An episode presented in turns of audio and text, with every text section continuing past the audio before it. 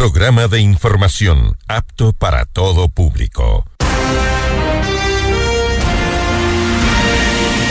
FM Mundo 98.1 presenta Notimundo a la carta. 60 minutos de información actualizada y entrevistas a profundidad. El mejor noticiero a la mitad de la jornada. Conducción Gisela Bayona. Dirección de Noticias, María Fernanda Zavala. Dirección General, Cristian del Alcázar Ponce. Este noticiero es transmitido en directo en la app de OnePlus, www.oneplus.tv, Canal 14 de Extreme, Canal 14 de CNT y Canal 14 y 514 de Claro TV.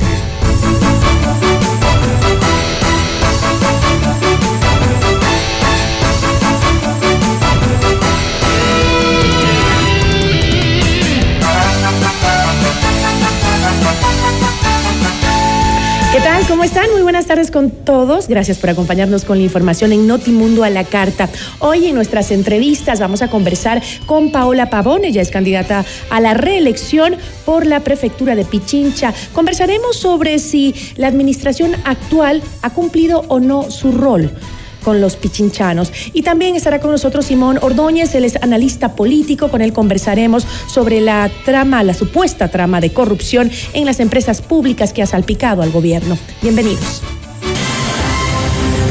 Titulares de Notimundo a la carta.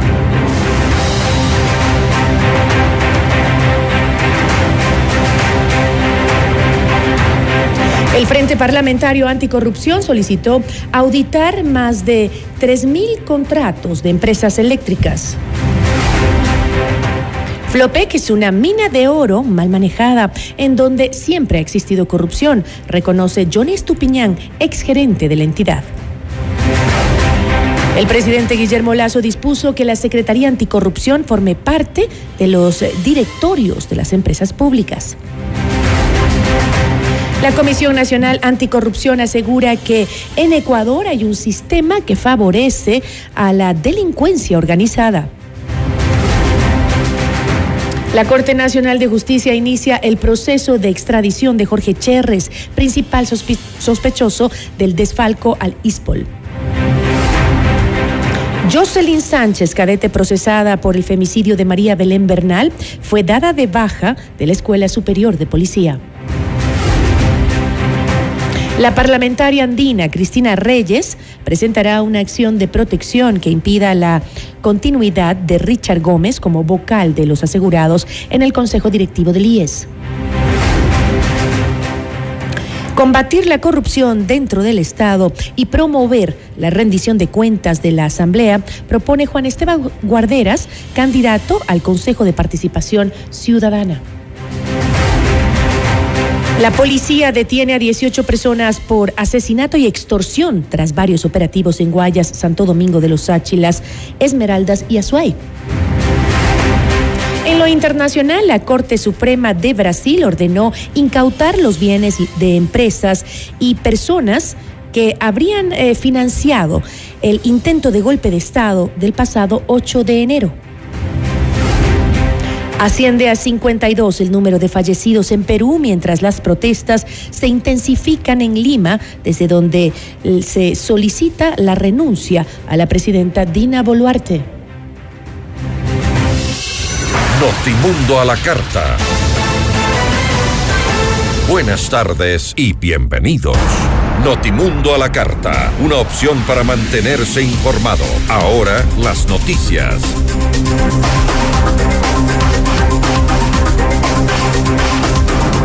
Frente Parlamentario Anticorrupción pedirá una auditoría a 3.846 contratos de empresas eléctricas. Según el asambleísta y presidente de la Comisión de Fiscalización, Fernando Villavicencio, estos contratos suman alrededor de mil millones de dólares.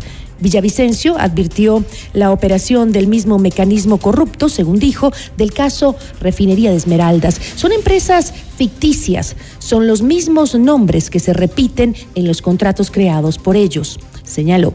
Además, este 19 de enero acudió hasta la Fiscalía General del Estado para denunciar nuevos nombres de políticos y personas cercanas que estarían involucradas en actos irregulares. Entre ellos estaría el, hermano de Wagner Castillo, candidato a concejal por la Revolución Ciudadana que las operaciones del narcotráfico están vinculadas a la minería ilegal desde hace mucho tiempo que no solo las operaciones del fallecido Leandro Norero Tigua, a quien le encontraron con varios lingotes de oro en su mansión de Riberas del Batán, confirma esta vinculación del narcotráfico con la minería ilegal, sino que esto proviene de larga data, reitero. Este señor es un capo del narcotráfico que operó durante el gobierno de la Revolución Ciudadana y fue extraditado desde Colombia a los Estados Unidos. Es hermano del actual candidato a primer concejal del Cantón Río Verde. En Notimundo Estelar, Johnny Estupiñán, exgerente de Flopec, reveló que él fue destituido del cargo por Hernán Luque, expresidente de la empresa coordinadora de empresas públicas, ENCO, por su decisión de terminar un contrato de asociación denominado Amazonas Tanque, el cual permitía manejar los buques para transportar el petróleo. Luque me dijo que le había clavado un puñal por la espalda, precisó. Hernán Luque manejaba a través de la EMCO, manejaba Flopec y tenía a su gente dentro de Flopec. Él manejaba las empresas públicas, he repetido. Todas las empresas públicas, es demasiado poder. Ahí el presidente cometió un error al, al darle esa potestad, esa competencia de ser presidente, el director de todas las empresas públicas, y ser un superministro, que él tenía, estaba sobre los ministros que conformaban, eh, que conforman todavía las empresas públicas. Los directorios. Cuando los directorios, pues. Entonces, eh, eh, se cambió la figura esta, no la figura, pues la norma legal que establecía que el ministro afín al sector debería ser el, el presidente del directorio y le dio la competencia al presidente elenco para que sea el presidente de los directorios de todas las empresas públicas. Eso es una barbaridad. Estamos hablando de alrededor de entre 10 mil, 13 mil millones de dólares que maneja. Siempre ha habido corrupción en Flotec. Ahora ha sido peor. El presidente Guillermo Lazo ordenó que la Secretaría de Política Pública Anticorrupción al mando de Luis Verde Soto participe en las acciones de todos los directorios de las empresas públicas. La disposición se hizo mediante decreto ejecutivo 648, el cual señala que la entidad tiene la facultad de colaborar directamente o por medio de su delegado en todos los directorios de las entidades creadas por la función ejecutiva en calidad de invitado. El presunto entramado de corrupción en las empresas públicas de los sectores estratégicos ha puesto en la mira al gobierno nacional. En Notimundo al Día, Germán Rodas, coordinador de la Comisión Nacional Anticorrupción, criticó la demora que existió por parte del Ejecutivo para responder sobre este caso, lo cual dio paso a que los principales involucrados puedan fugarse a otros destinos y dejar en el aire las acusaciones en su contra falta poquito para que aquellos que están siendo ahora puestos contra la pared por actos que serían irregulares, bueno, ya algunos han comenzado a hacerlo, enjuicien a aquellos que descubren los eh, eh, ilícitos. ¿Usted cuántas veces han sido motivo de, de, de, de, iguales eh, circunstancias? El periodismo de investigación, lo propio en general. Es decir, hay todo un sistema que favorece la delincuencia organizada y es un sistema también jurídico, porque la contratación pública está hecha de tal manera que favorece la delincuencia, o tenemos un CERCOV incapaz de transparentar la realidad, que tapone la información por el contrario a la ciudadanía, y los organismos de control que sabemos que actúan cuando se han perdido los esferográficos de un escritorio, antes que actuar sobre un gran patrimonio como es el del petróleo, el del petróleo, la energía, que es de lo que vive el país. Notimundo a la carta. Información oportuna al instante mientras realiza sus actividades al mediodía.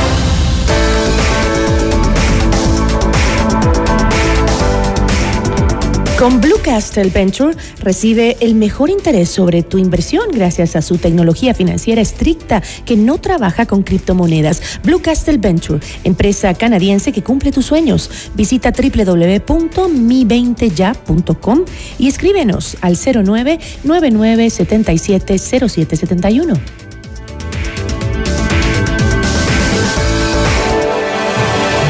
Regresamos en instantes con Gisela Bayona en Notimundo a la Carta. Decisión Ecuador 2023. Con Jorge Ortiz. Este viernes a las 8 horas. Solo por FM Mundo 98.1. Inicio del espacio publicitario. Con el auspicio de Banco Guayaquil. Primero tú. FM Mundo presenta Minuto Forbes con Cristian del Alcázar Ponce. Bienvenidos. La temperatura de los océanos volvió a incrementarse durante 2022 y superó el récord anterior del 2021, según un estudio publicado por la revista científica Advances in Atmospheric Sciences, en el que se advierte que este constante ascenso es el resultado inevitable del desequilibrio energético de la Tierra, asociado principalmente con el aumento de las concentraciones de gases de efecto invernadero. Encuentre Forbes Ecuador en Mr. Books. FM Mundo presentó Minuto Forbes con Cristian del Alcázar Ponce. Patrocinado por. Mi nombre es Silvia Jimena Mesa Ibarra. El Banco del Barrio tiene muchos servicios. Entre los que más podemos destacar es el de los giros locales e internacionales. Un banco del barrio no solo es un negocio, es también el lugar donde puedes cobrar y enviar giros nacionales y del exterior, realizar recargas de celular, televisión pagada e internet, o el pago de tus servicios básicos en pocos minutos y cerca de casa. Banco del Barrio, en el corazón de tu barrio. En tu mundo, esta es la hora. Son las 13 horas, con 13 minutos. Seamos puntuales, FM Mundo. 100% de suites vendidas. Aprovecha las últimas unidades e invierte en los fabulosos departamentos y oficinas disponibles en Ayan Beyond the Stars Baile Park. No pierdas la gran oportunidad de ser parte del mejor proyecto inmobiliario de Quito, en donde disfrutarás de una vida llena de servicios y confort. Departamentos listos para entrega mediados de 2023. Visítanos hoy en República del Salvador y Moscú. Comunícate al 098 85 6364 o ingresa en iambeyondthestars.com. Vive tus sueños a otro nivel. Quito quiere un cambio seguro. El cambio seguro es vivir en un Quito donde los emprendedores sean apoyados sin trabas y sus negocios funcionen de una manera sencilla, ágil y segura. Yo sé cómo hacerlo. Pato Alarcón, alcalde. Alcaldes, CNE 2023 en vivo lo mejor de nuestra programación desde tu teléfono móvil. Descarga nuestra increíble app FM Mundo 98.1. Fin de la publicidad. Este noticiero es transmitido en directo en la app de OnePlus, www.oneplus.tv, canal 14 de Extreme, canal 14 de CNT y canal 14 y 514 de Claro TV. Continuamos en Notimundo a la Carta, una opción para mantenerse informado con Gisela Bayona.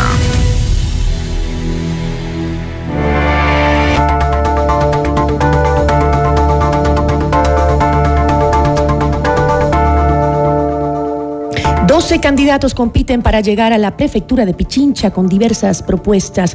Una de las aspirantes, Paola Pavón, busca la reelección. ¿Qué cambios haría en su gestión de llegar a manejar la prefectura por cuatro años más?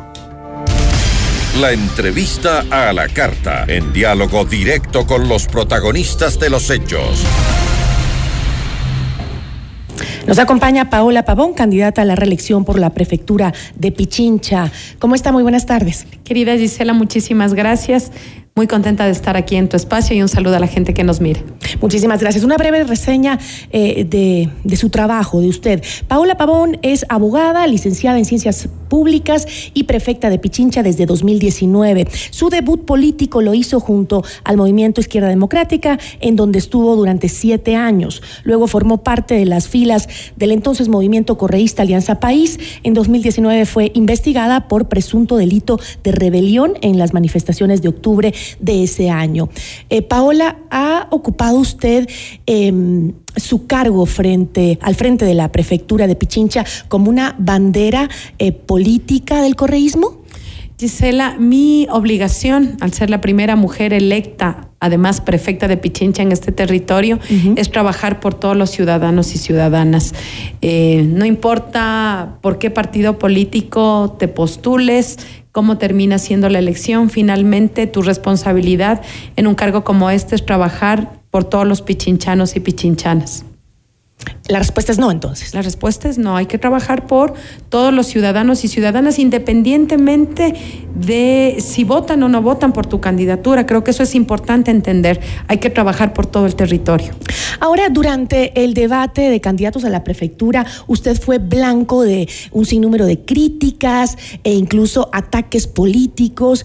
Y una de las principales críticas fue el hecho de que usted se postule a la reelección como prefecta de Pichincha eh, sin haber solucionado todavía su problema legal. Usted está con un grillete en el tobillo, eh, Paola. Gisela, no tengo un grillete en el tobillo, es parte de la repetición constante de algunos actores políticos, no lo tengo. Mm. El día de hoy en tu en un programa similar, bueno que lo aclare. en Gamavisión también lo aclaré porque es una constante, una repetición y por eso agradezco tu pregunta porque eso me permite primero señalarle a la ciudadanía que lo que viví fue una infamia. En octubre del 2019 fui perseguida por pensar distinto, diferente a un régimen, al régimen de Moreno y finalmente he dado la vuelta a la página, he superado, sin duda, tiempos difíciles, dolor, mucho dolor de mi familia y no le deseo a nadie. Lo que sí te puedo decir, Gisela, eh, con absoluta certeza es que esto no nos ha parado ni un solo día. Hemos seguido trabajando en estos tres años y medio de gestión. ¿Y por qué fue utilizado si usted ya no, ya no estaba con grillete el día del, del, del debate? Porque fue uno de los ataques constantes de los eh, de sus contrincantes. Eh, Primero, tú que dirigiste el debate en un formato eh, bastante complejo, un minuto para poder responder, y, hay algo que yo promulgo y lo estoy haciendo carne. Creo que la situación del país es difícil, es complicada. Necesitamos elevar el nivel de la política, necesitamos hablarle a la ciudadanía. La ciudadanía no quiere escuchar las disputas políticas entre organizaciones políticas o candidatos, quiere saber cuál es la propuesta de seguridad. La gente le está pasando muy mal por el tema de la inseguridad en todos los sectores y en todos los estratos sociales. Puedes hablarlo en el norte de Quito, en el sur de Quito, en el centro, todos tenemos una angustia respecto de eso. Hay mucha preocupación por la falta de empleo y de trabajo. La situación es muy difícil y caer en el debate en un tiempo tan corto en esas disputas y esas discusiones me parece inútil. Yo le debo al pueblo de Pichincha respuestas, soluciones y en un espacio tan corto queríamos compartir nuestras propuestas de por qué nos parece importante precautelar la vida y la salud de los pichinchanos. Otro de los temas del debate justamente también eh, que fue eh, criticado, porque usted fue mencionada prácticamente por todos los candidatos, eh, otro tema fue ya en base a, a, la crítica a su gestión y que también estuvo en redes sociales, fue el manejo del peaje de la autopista Rumiñahui. Esto ya se señaló que de los 12 millones que se recauda el, en el peaje de la autopista General Rumiñahui, 4 millones se pagan en concepto de arrendamiento al sistema de automatización de cobro. ¿Se puede, puede confirmar usted que es así, la cifra? Gracias, Gisela, por la pregunta. Otra falacia, otra mentira ¿Ya? y además desconocimiento de la provincia. Primero, la recaudación, además, al corte del 2022, cierre del 2022, dato fresco, es de 10 millones 600 mil dólares. De esos 10 millones, 6 millones 400 mil dólares van al pago de la deuda con la CAF. El plan vial Valle de los Chillos, que tiene 13 intervenciones, ha sido financiado por la CAF y esto también en el debate alguna candidata dijo es que no se ha buscado crédito. Este plan vial del Valle de los Chillos ha sido gracias al crédito de la CAF. Entonces, 6 millones de este monto van al pago y finalmente el arrendamiento, al igual que el del peaje Guayasamín, porque además es la misma empresa, es un millón y medio mensual. Es decir, gran parte de la recaudación va al pago de la deuda. Es más, del presupuesto anual de la prefectura hacemos una subvención para varias de las obras que hemos intervenido. Por ejemplo, hicimos la gran parte de la vía autopista General Rumiñahui desde el, eh, desde el peaje, hicimos también la vía San Luis Colibrí, hicimos también la vía Hilaló. Eso no ha sido con recursos del peaje, ha sido con recursos del presupuesto de la prefectura la mayoría de candidatos justo coincidían en, la eliminación de la tasa del mejoramiento vial. Em, ¿Cuánto recauda la prefectura por este concepto de tasa y en qué se ha utilizado este, este dinero? Mira, la ordenanza es clara. Primero, la inversión que se recoja de esta tasa, de esta contribución solidaria, se destina para vialidad rural y se destina además en el cantón donde se recauda. Te voy a poner un ejemplo. Nosotros estamos haciendo la vía al Nevado Cayambe que nos cuesta dos millones y medio de dólares. Hemos recaudado 200 mil dólares en Cayambe porque se establece claramente que la, la inversión tiene que ir hacia el cantón donde se recoge la inversión. Y yo quiero ahí contestarte algo. A mí me preocupa muchísimo que los candidatos y candidatas que supuestamente tienen que defender la vialidad rural, una vialidad de más de 8 mil kilómetros, porque estamos en campaña, porque es una propuesta que suena bien, porque es demagógica, lo hagan. De hecho, quiero comentarte que 17 provincias desde el 2011 tienen esta contribución especial y necesitamos lograr esta sinergia entre lo urbano y lo rural. Nosotros hemos planteado esto como una contribución solidaria porque finalmente lo que requieren nuestros campesinos y nuestros agricultores son vías y es agua y es hacia donde debe destinarse la inversión que realiza la prefectura. Tú me decías cuánto se ha recogido, 6 millones es lo que hemos previsto de eh, la tasa vial. Em, entonces no va a eliminar usted en absoluto ese, Mira, hay decisiones, esa contribución solidaria. Hay, hay decisiones difíciles que pueden ser eh, impopulares, pero creo que también ese es el reto de ser la autoridad. Si nosotros estamos apuntando a una pichincha conectada, a soluciones viales que implican una gran inversión. Mira, dos millones y medio la vía al Nevado Cayambe, que es importante para el turismo. Eh, dos millones la vía a las lagunas de Mojanda. Eh, 500 mil dólares para la Quito Nono. 500 mil dólares para la Nanegalito Nanegal. Eh, la vía 15 de mayo a la Celica, 700 mil dólares. Nuestro presupuesto es de 94 millones. Por lo tanto, es importante tener una contribución solidaria que se destine para seguir mejorando la vialidad rural. En los planes que tenemos, tenemos una vía muy importante que es la vía a los nevados, que la idea es motivar el turismo de Machachi y de Sangolquí hacia el Cotopaxi, con ingreso por Pichincha, no por la Tacunga. Esta vía, que es una vía eh, importantísima, nos cuesta 13 millones de dólares. Significa que esta tasa podría resolver esta contribución solidaria la mitad de esta vía. Entonces, tenemos que seguir haciendo este esfuerzo y aunque no suene agradable en un tiempo de elecciones, aunque no suene interesante en un tiempo de elecciones y sea demagógica la postura de los otros candidatos, nosotros hemos decidido sostenerla. Ok, si es necesario entonces esa contribución solidaria para que la vialidad de la provincia se mantenga y crezca y mejore, entonces este, hay cómo hacer reducciones en otros sectores. Por ejemplo, otro que ha sido muy criticado también es esas campañas publicitarias que usted ha hecho y el presupuesto de Pichincha Comunicaciones también ha sido muy criticado. ¿De ahí no se puede reducir el presupuesto? Mira, eh, primero primero quiero comentarte que durante los tres primeros años nosotros no pudimos hacer contratación de pauta en ninguno de los medios de comunicación. No lo hicimos. Y esto es público, está en el portal de compras públicas, se puede hacer la revisión, tú puedes corroborar esta información.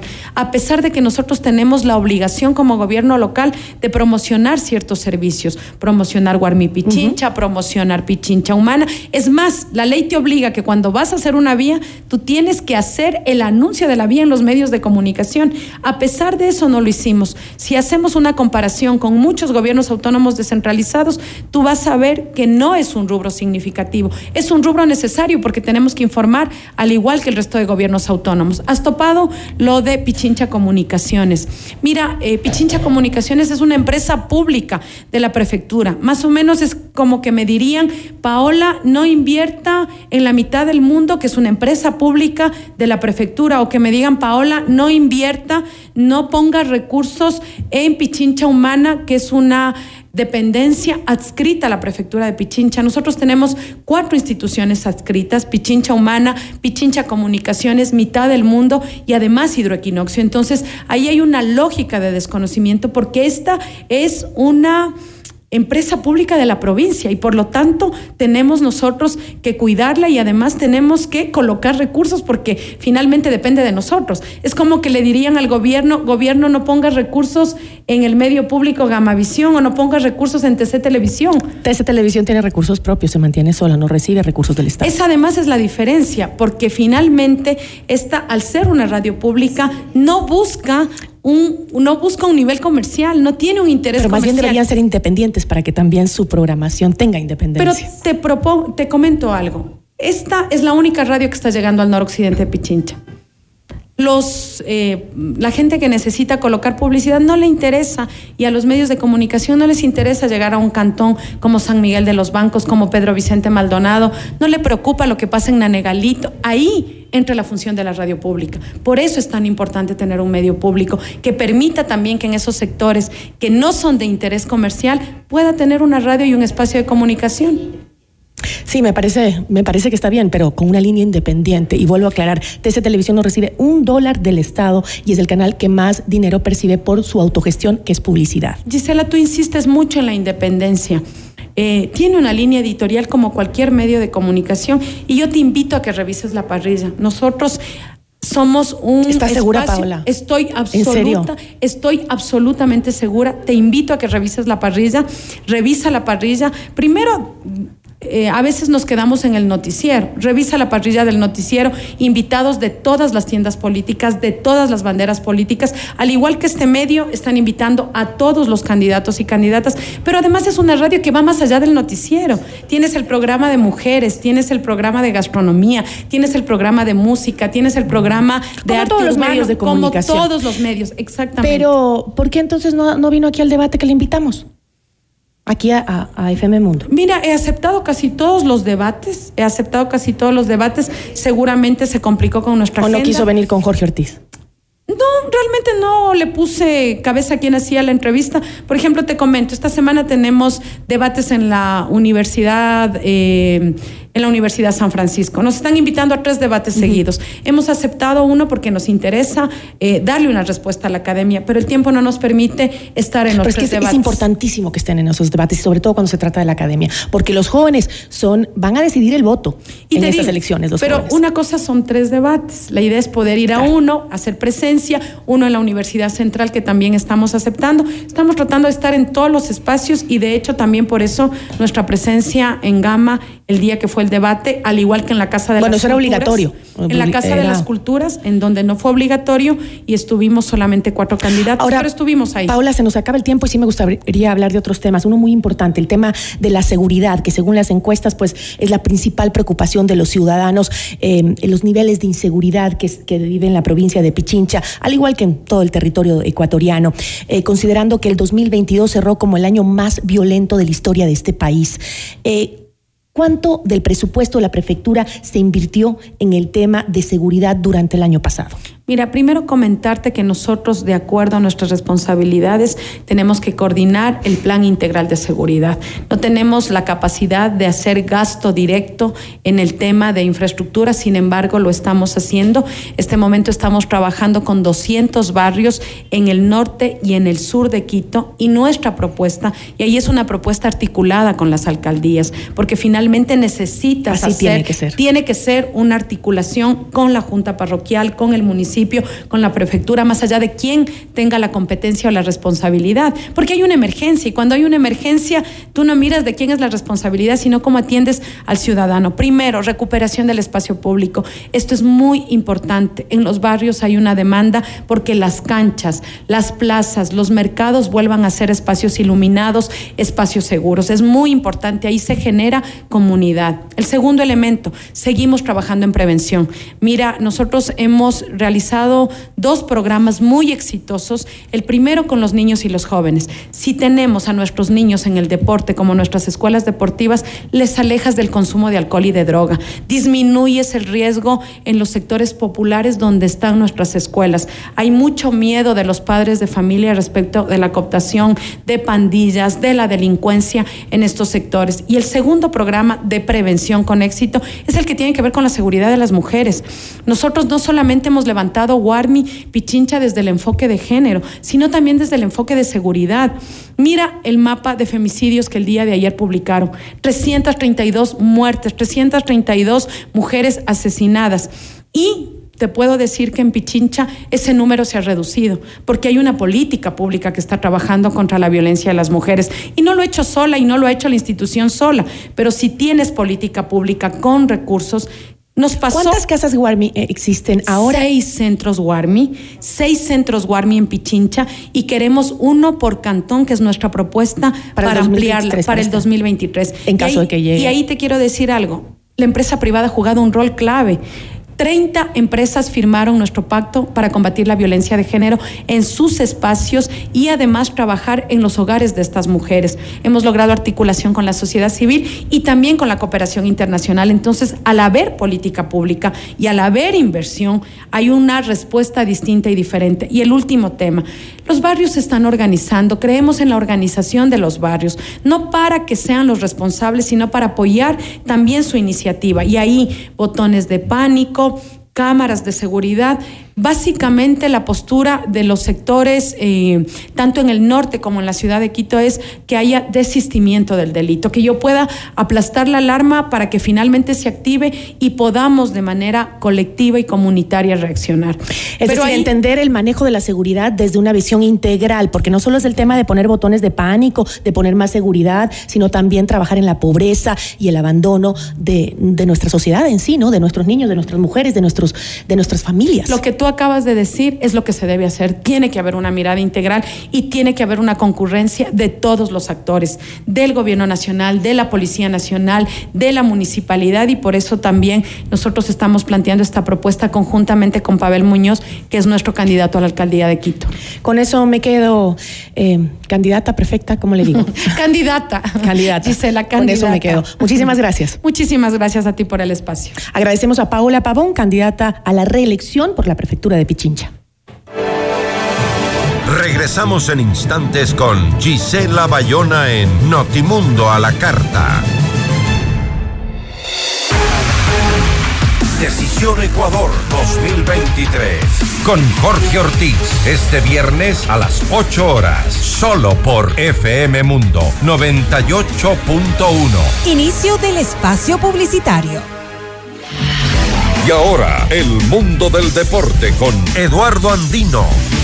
Hola, ¿qué tal amigos y amigas? A continuación las últimas noticias en el mundo del deporte. El Chelsea inglés está dispuesto a hacer una oferta formal por fichar al mediocampista ecuatoriano Moisés Caicedo a finales de enero. Según la prensa británica, el valor del traspaso rondaría los 75 millones de libras, es decir, unos 92 millones de dólares. El Chelsea ha demostrado un interés real por contar con Moisés Caicedo para la temporada 2023.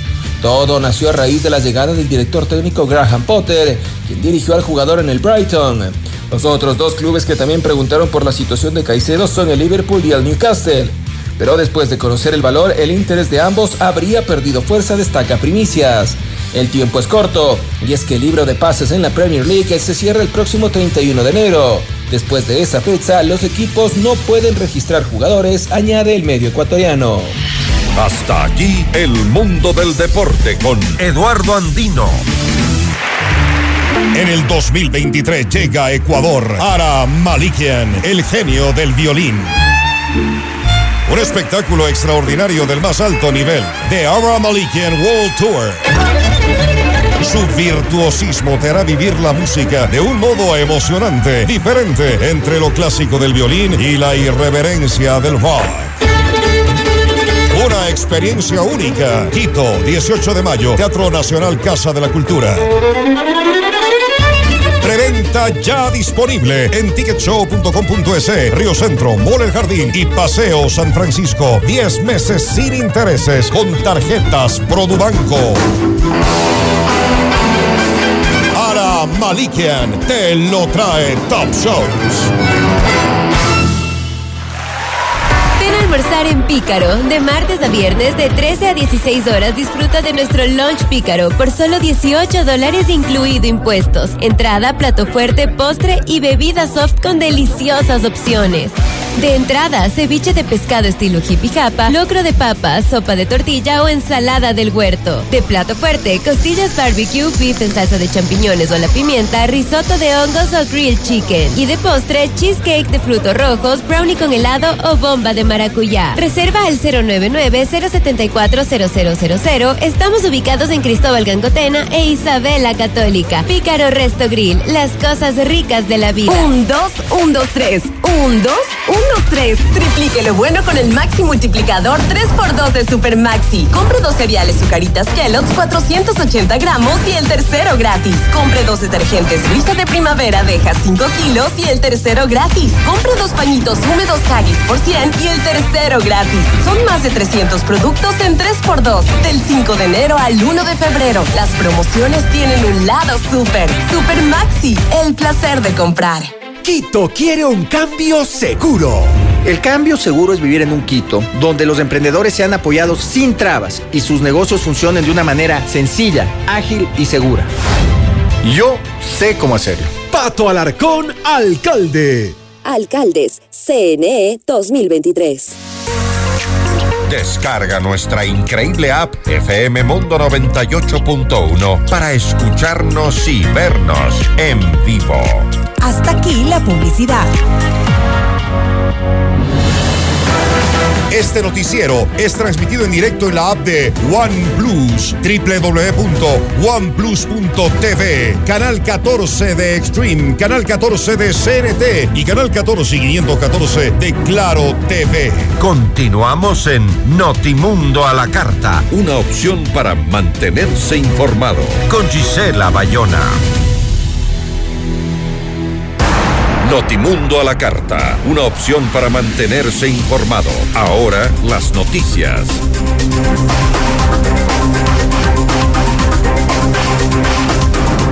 La tarde del 18 de enero se realizó el foro de liderazgo para América Latina, en el que el presidente Guillermo Lazo aseguró que una de sus principales metas es la reducción de la pobreza. Para ello enfatizó en la reactivación económica del Ecuador como eje para disminuir estos índices logramos reducir el número de pobres en el Ecuador y, y, bueno, si usted me pregunta dónde está el secreto, pues luchamos contra la corrupción. Uh -huh. Yo creo que la lucha contra la corrupción, el control de las finanzas públicas, del gasto público, evitar un despilfarro, genera recursos para poder invertir en lo social.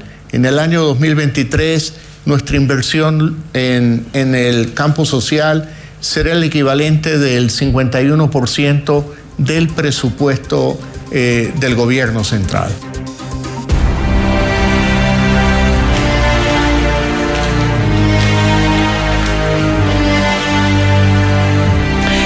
En otros temas, la cadete Jocelyn Sánchez, procesada por el femicidio de María Belén Bernal, fue dada de baja de la Escuela Superior de Policía. Así lo confirmó Irani Ramírez, directora de la institución, quien explicó que Sánchez no rindió sus exámenes correspondientes a octubre de 2022, tiempo en el que la joven estaba en prisión preventiva. Sin embargo, el reglamento de la Universidad Central estipula que los estudiantes solo podrán excusarse por maternidad, enfermedad o calamidad doméstica por lo que no rendir estas pruebas le significó reprobar siete materias y el cuarto semestre que estaba cursando.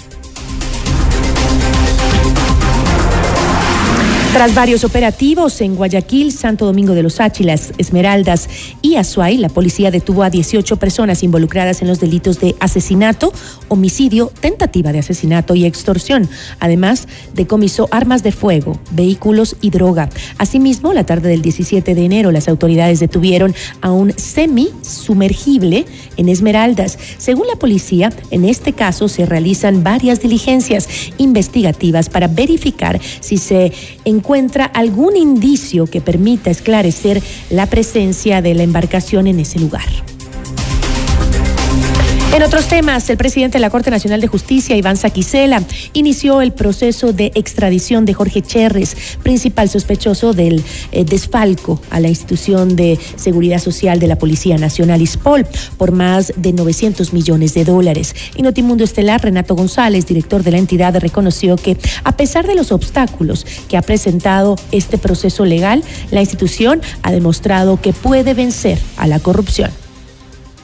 Estoy muy optimista y uno de los factores fundamentales es el compromiso y la apertura que nos ha ratificado el canciller Juan Carlos Holguín por disposición expresa del señor presidente de la República para que esté atento a este proceso. Entonces, eso nos motiva para considerar que, entendiendo que finalmente será una decisión de carácter político de las autoridades mexicanas, yo no creo que ellos se vayan a comprometer en estar custodiando, en estar respaldando a un sujeto de la talla de Jorge Osvaldo Chérez Miño, que está involucrado en una trama de cerca de 700 millones de dólares que le faltan al, al Seguro Social Policial. Si Chérez llega al Ecuador, corren en graves riesgos esos poderes fácticos que están detrás de toda esta estructura. Me refiero a los poderes políticos, económicos y criminales que auspiciaron el ataque de 950 millones de dólares a Lisboa. Notimundo a la carta. Información oportuna al instante mientras realiza sus actividades al mediodía.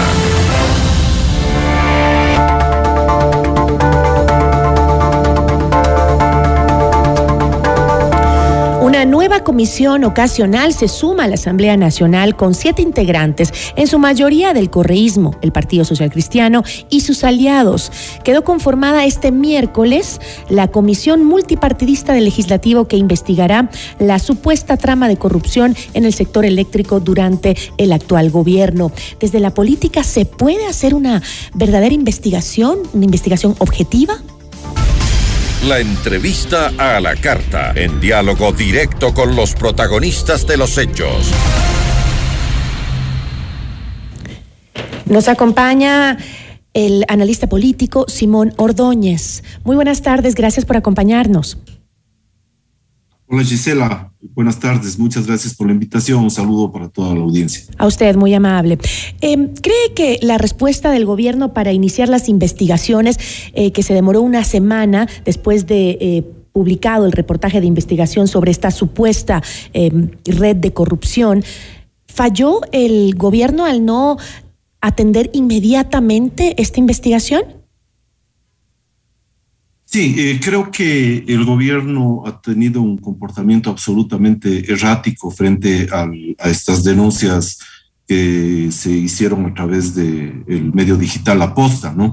Eh, prácticamente se tomaron 10 días para dar una respuesta que eh, tome en serio estas denuncias que pese a las debilidades que pudo tener, porque básicamente estaban basadas en algunos audios, ¿no es cierto?, era necesario que el gobierno, eh, para mantener incluso eh, la poca credibilidad que, de, la, que, de la que goza este momento, era necesario que el gobierno dé una respuesta más rápida, más contundente, ¿no es cierto?, que el presidente no se juegue inicialmente, prácticamente ponga las manos al fuego por sus funcionarios y que tome una distancia y él mismo, eh, digamos, eh, abra las puertas y pida la, las investigaciones correspondientes. Entonces me pareció sí una respuesta errática, tardía, que, eh, bueno, eh, al menos eh, es preferible tarde que nunca, pero que ya lo ha hecho y que ojalá pueda enmendar su comportamiento. ¿Y puede la ciudadanía confiar en investigaciones de entidades como la Contraloría, que en los últimos años ha sido banco de escándalos o blanco de escándalos de corrupción, que terminaron incluso con sus principales autoridades detenidas? Bueno, el, país sufre una crisis institucional a nivel global. Prácticamente no hay una sola institución que goce de la, de la confianza de la ciudadanía. Quizás la que, la que, a la que más confianza se le tiene es a la fiscalía.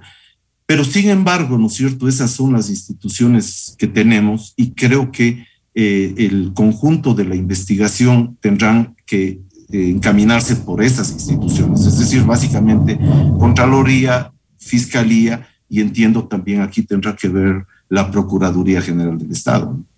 La primera reacción que tuvo el presidente sobre el, em, la involucración del cuñado eh, fue respaldarlo, ¿no? Eh, él dijo, eh, Danilo Carrera es una persona a la que estimo mucho, lo conozco, ya 64 años, es un hombre intachable, que no puede ser denigrado usando su cara como logo del narcotráfico. ¿Qué quiere decir este apoyo hacia su cuñado que habría sido salpicado con esta supuesta red de corrupción? Em, cuando ellos dicen, aquí vamos a investigar, caiga quien caiga. A ver, yo entiendo eh, que hay lazos afectivos, ¿no es cierto?, que pueden llevar a que una persona haga ese tipo de declaración. Sin embargo, esa persona es el presidente de la República y no puede hacer una declaración de ese tipo, no puede él poner las manos al fuego por nadie, ¿no? Así sea su cuñado, así él lo conozca de toda la vida, así piense que está eh, libre de, toda culpa. Eh, así hayan todos estos elementos, el presidente, el presidente tiene que tomar una distancia, ¿no es cierto? Y tratar primero a sus funcionarios no como, no como, eh, tratarlos como funcionarios y no como amigos. Y en el caso de, de, su cuñado, que no es funcionario del Estado, pero que ha sido salpicado por, por, por, por estos, por estos audios y por esta investigación, creo que también debió tener, eh, tomar una distancia y pedirle a su propio cuñado que haga las aclaraciones respectivas. Es decir, este, eh, primero es, debió esperar las investigaciones del caso para luego hacer ese tipo de respaldos.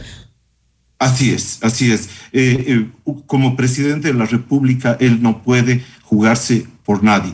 Peor en, un caso en donde aparentemente hay, hay indicios de que efectivamente hay alguna responsabilidad. Creo que en esto también la posta se ha equivocado parcialmente, ¿no? Creo que eh, la forma en que ha ido entregando las distintas entregas, los capítulos eh, en, en, que han ido dividiendo su investigación, el haber soportado su investigación básicamente en audios y no en, y no en documentos escritos, etcétera, eh, le quitan un poco de credibilidad a esa, a esa investigación. Sin embargo, de lo cual, ¿no es cierto?, esto ha movido el terreno político y era necesario que el presidente tome una acción, digamos, más, más fuerte y de mayor distancia con su cuñado y con sus demás amigos, porque obviamente, por ejemplo, el señor Luque, que Obviamente, en ese caso, el señor Luca hay un audio que, es absolutamente comprometedor. Se le oía a él pidiendo 150 mil dólares mensuales o alguna cosa a este, a este señor Cherres. Y recién, después de oír ese audio, el presidente toma alguna acción, acción que no le correspondía, sino que debió ser canalizada a través de los jueces o de la fiscalía, ¿no es cierto?, de eh, pedir la, la, digamos, la ubicación de estos señores que obviamente ya están fuera del país, ¿no? Ahora, este, bueno, mientras tanto, la Asamblea, pues, en un plazo de 30 días, eh, la Comisión eh, debe entregar un informe para resolución del Pleno. Eh, se denomina Por la Verdad, Justicia y la Lucha contra la Corrupción en el caso Gran Padrino. ¿Nos podría contar un poco qué resultados ha tenido en el pasado la Asamblea con estas investigaciones de sus comisiones ocasionales que se han vuelto frecuentes? Bueno, primero hay que, hay que casi aplaudir, lo digo irónicamente, estos nombres ampulosos que les ponen a sus, a sus comisiones, ¿no? Nombres ampulosísimos y además que dicen normalmente, si usan cuatro palabras, normalmente las cuatro son mentiras, ¿no? Porque con una comisión con el, eh, eh, proveniente de una asamblea tan desprestigiada, donde hemos visto que básicamente priman intereses políticos eh, estrechísimos y no los intereses del país, Entonces, creo que es muy poco lo que esto puede aportar, aportarle realmente al país y más bien eh, generará un ruido político eh, que quién sabe con qué objetivos y posiblemente con objetivos desestabilizadores frente al gobierno actual. Entonces, desde la política no se puede hacer una investigación objetiva, me está diciendo usted, o por lo menos desde nuestra política. Yo creo que desde nuestra política, ¿no? Creo que han, eh, siempre en, algunos, en algunos anteriores congresos o ahora en los parlamentos, en, la asamblea, digamos, han habido también políticos serios, hay, hay políticos serios que toman, que, que, toman en serio y con convicción y con, y con amor a la patria, digamos, con patriotismo, las cosas que van haciendo, las investigaciones que hacen, etcétera. Pero el tipo de conformación de esta, de esta comisión me deja muchísimas dudas. Pensar que los señores de UNES que vienen del correísmo corrupto, eh, bueno, tenemos varios eh, ya sentenciados por eso, pensar que en esa alianza tan extraña con los social cristianos y toda esa cosa pueda salir algo positivo, algo relativamente objetivo, me parece bastante, bastante difícil. ¿Y pesa que sea a puertas de una elección? Sí, y ahora creo que estar a puertas de una elección más bien eh, empaña más el ambiente. ¿no? Empaña más el ambiente porque obviamente tratarán de sacar réditos, cada uno querrá tener mayor protagonismo, etc. Y en un estado eh, donde la corrupción eh, se ha salpicado por todas las funciones prácticamente, ¿cómo debería llevarse a cabo una investigación sobre una trama de corrupción donde eh, también está salpicado ahora el Ejecutivo? Sí, es decir, lo que yo le decía hace un momento, en un estado como este, ¿no es cierto? Hay que recurrir incluso a las pocas instituciones que se tienen. En este caso, la Contraloría, la Fiscalía, la, Procuraduría, que están posiblemente menos salpicadas de, política, porque quizás ahí hay unos cuantos funcionarios que puedan hacer un trabajo, digamos, un poco más independiente. Pero esto eh, justamente también nos lleva a otro tema eh, que me parece el fundamental y que quizás no ha sido suficientemente tratado ni por analistas políticos eh, ni por quienes han hecho la denuncia, ¿no es cierto? Y tiene que ver básicamente con el modelo de Estado, ¿no? Mm. Estos estados maximalistas en donde la participación del Estado en la economía es enormemente grande, esto que en parte eh, viene desde hace muchos años, que el correísmo lo agudizó y que el gobierno de Lazo, que esperábamos que, eh, eh, digamos, que tenga políticas orientadas a desmontar parte de este, de este mega Estado, ¿no es cierto?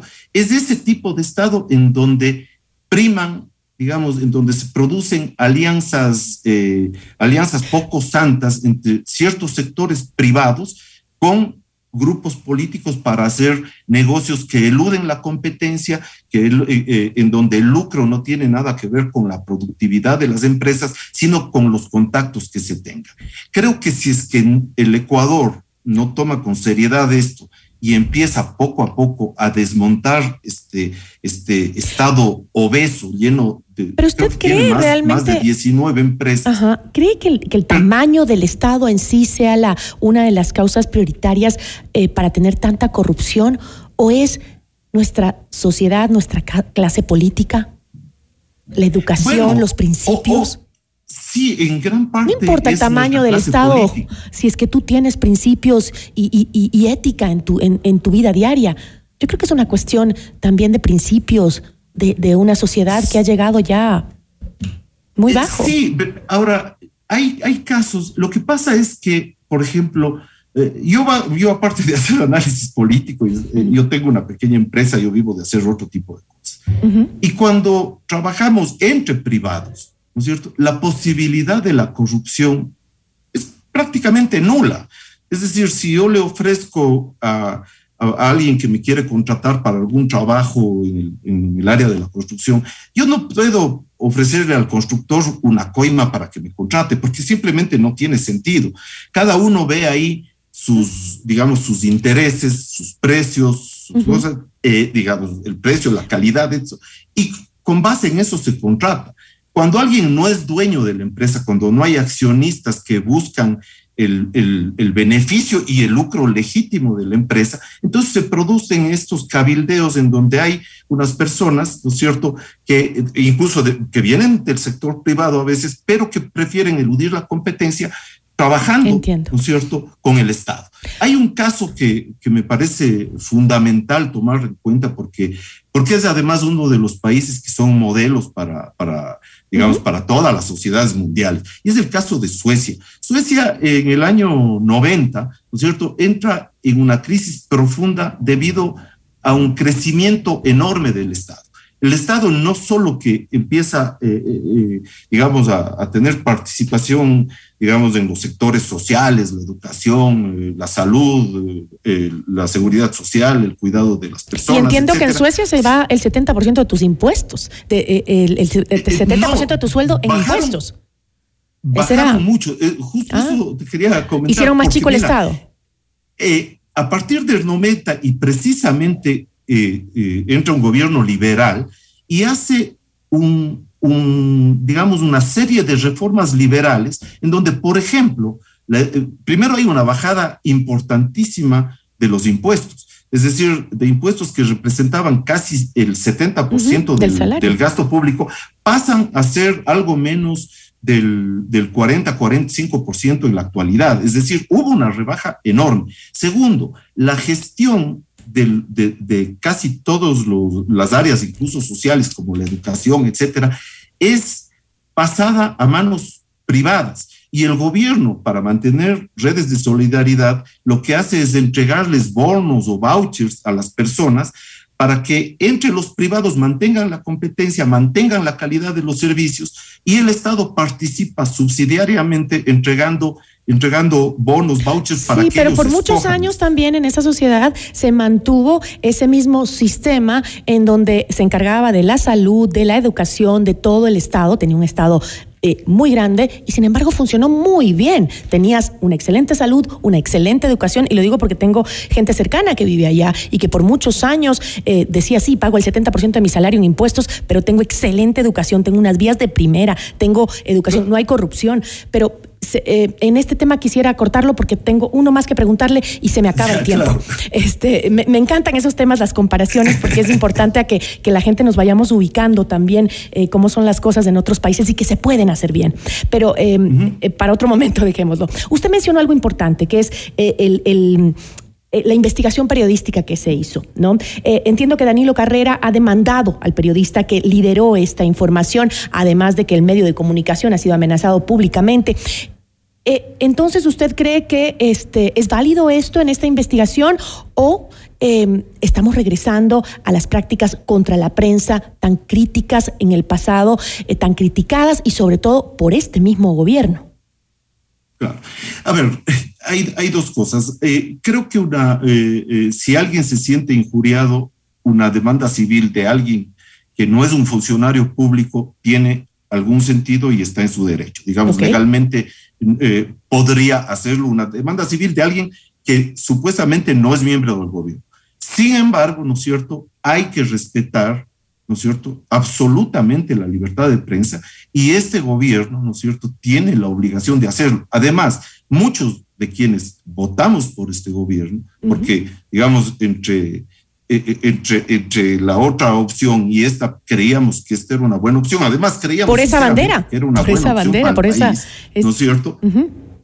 Pero creo que efectivamente no, eh, no he visto, con excepción de la demanda de, de, de, carrera del cuñado del presidente a la posta, no he visto otros ataques al menos provenientes desde el gobierno que traten de intimidar a la prensa. Lo que sí hay, ¿no es cierto?, es una serie de, trolls y una serie de acosadores en, los medios, en las, digamos, en, las redes, etcétera, ¿no es cierto?, que dejados, digamos, contaminados de toda esta práctica que fue tan, tan común en el correísmo, también lo han vuelto a hacer. Como que, como que, se hereda de administración en administración los troles también, ¿no?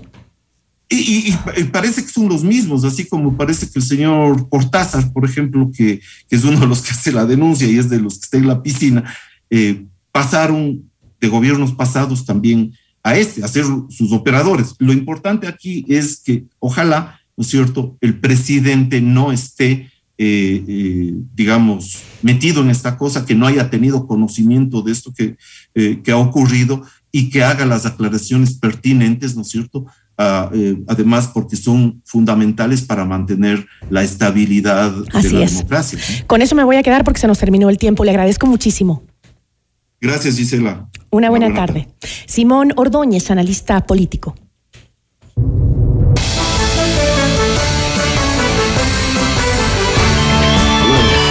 Información internacional. La Corte Suprema de Brasil ordenó bloquear el, patrimonio de 52 personas y 7 empresas sospechosas de financiar el intento de golpe de Estado del pasado 8 de enero en la sede de los poderes del Estado por parte de un grupo de simpatizantes del expresidente Jair Bolsonaro.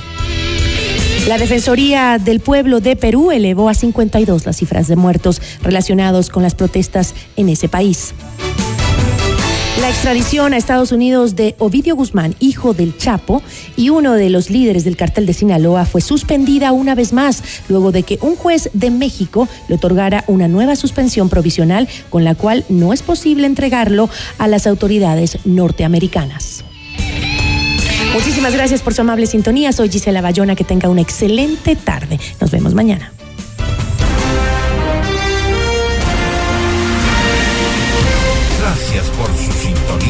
Tarde. FM Mundo 98.1 presentó Notimundo a la carta. 60 minutos de noticias actualizadas y entrevistas. El mejor noticiero a la mitad de la jornada. Conducción Gisela Bayona. Ingeniería de sonido Mauro Olivo. Producción FM Mundo Live Javier Merino. Dirección de arte Laili Quinteros. Coordinación y redacción Fernanda Utreras. Redacción y redes sociales José Martín Muñoz. Dirección de noticias María Fernanda Zavala. Dirección general Cristian del Alcázar Ponce.